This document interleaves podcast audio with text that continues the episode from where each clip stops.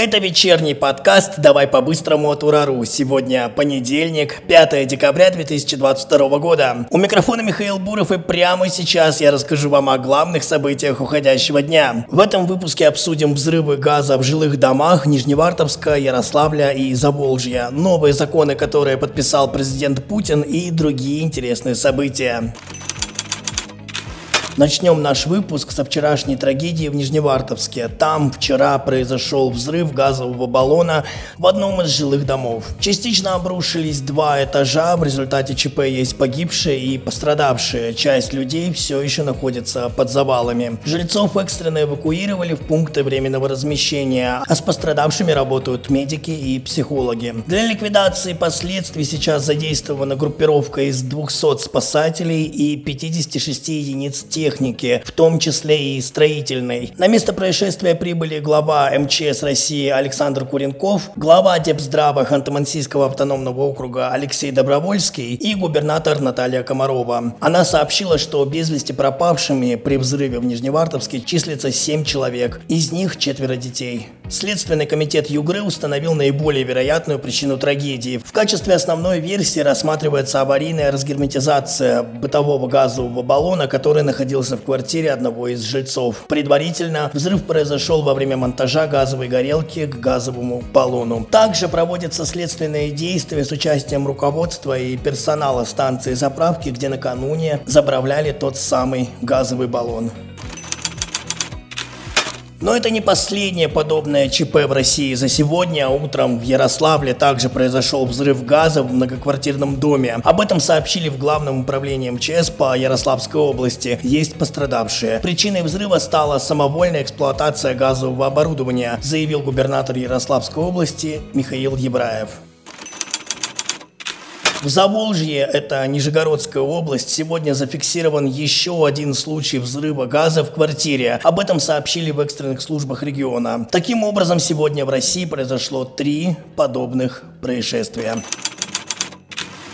Мы подготовили небольшую инструкцию для владельцев газовых баллонов, которая поможет не попасть в новостные сводки. Послушайте, пожалуйста, это очень важно. Итак, первое. Важно защитить баллон и газовую трубку от воздействия тепла и солнечных лучей. Не меняйте баллон при наличии рядом огня, горячих углей, включенных электроприборов. Перед заменой убедитесь, что краны нового и отработанного баллонов закрыты. После замены проверьте герметичность соединений с помощью мыльного раствора. Для соединения баллона с газовой плитой обязательно используйте специальный шланг длиной не более метра, зафиксированный с помощью зажимов безопасности. Не допускайте его растяжения или пережатия. Доверяйте проверку и ремонт газового оборудования только квалифицированному специалисту. Неиспользуемые баллоны, как заправленные, так и пустые, храните вне помещения. Когда готовите пищу, следите за тем, чтобы кипящие жидкости не залили огонь огонь и не стали причиной утечки газа. По окончании готовки кран баллона нужно обязательно закрыть. Также важно регулярно чистить горелки. Ну и наконец, вне дома газовый баллон храните в проветриваемом помещении, в вертикальном положении. Не закапывайте его и не ставьте в подвал.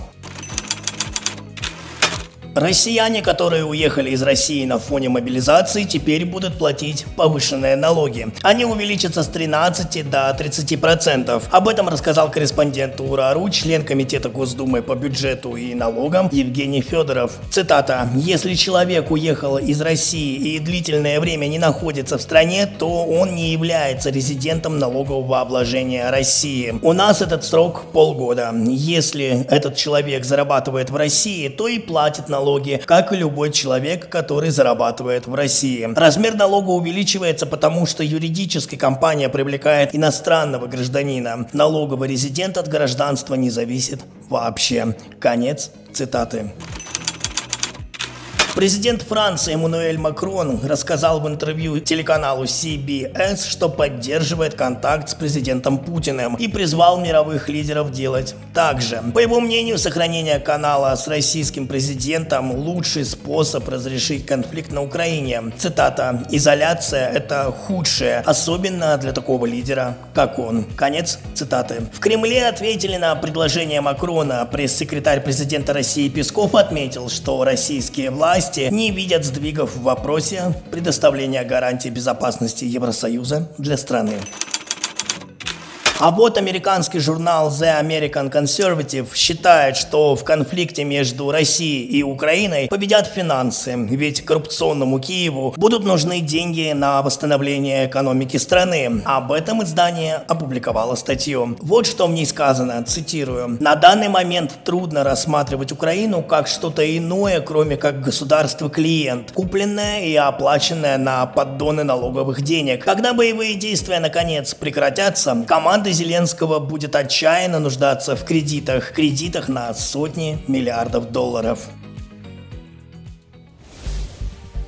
Ну и завершим наш сегодняшний выпуск парой слов о новых законах, которые подписал Владимир Путин сегодня. Первый закон касается бюджета Российской Федерации на 2023-2025 годы. В рамках него прогнозируется постепенное снижение дефицита с 2 до 0,7% валового внутреннего продукта. Второй закон, который подписал президент о продлении заморозки индексации базы для расчета военных пенсий. Третий о заморозке накопительной части пенсии до конца 2025 года. Четвертый о повышении прожиточного минимума в 2023 году он составит 14 375 рублей. Пятый о первом бюджете социального фонда. Это объединенный пенсионный фонд и фонд социального страхования. И также сегодня президент подписал закон о полном запрете пропаганды ЛГБТ.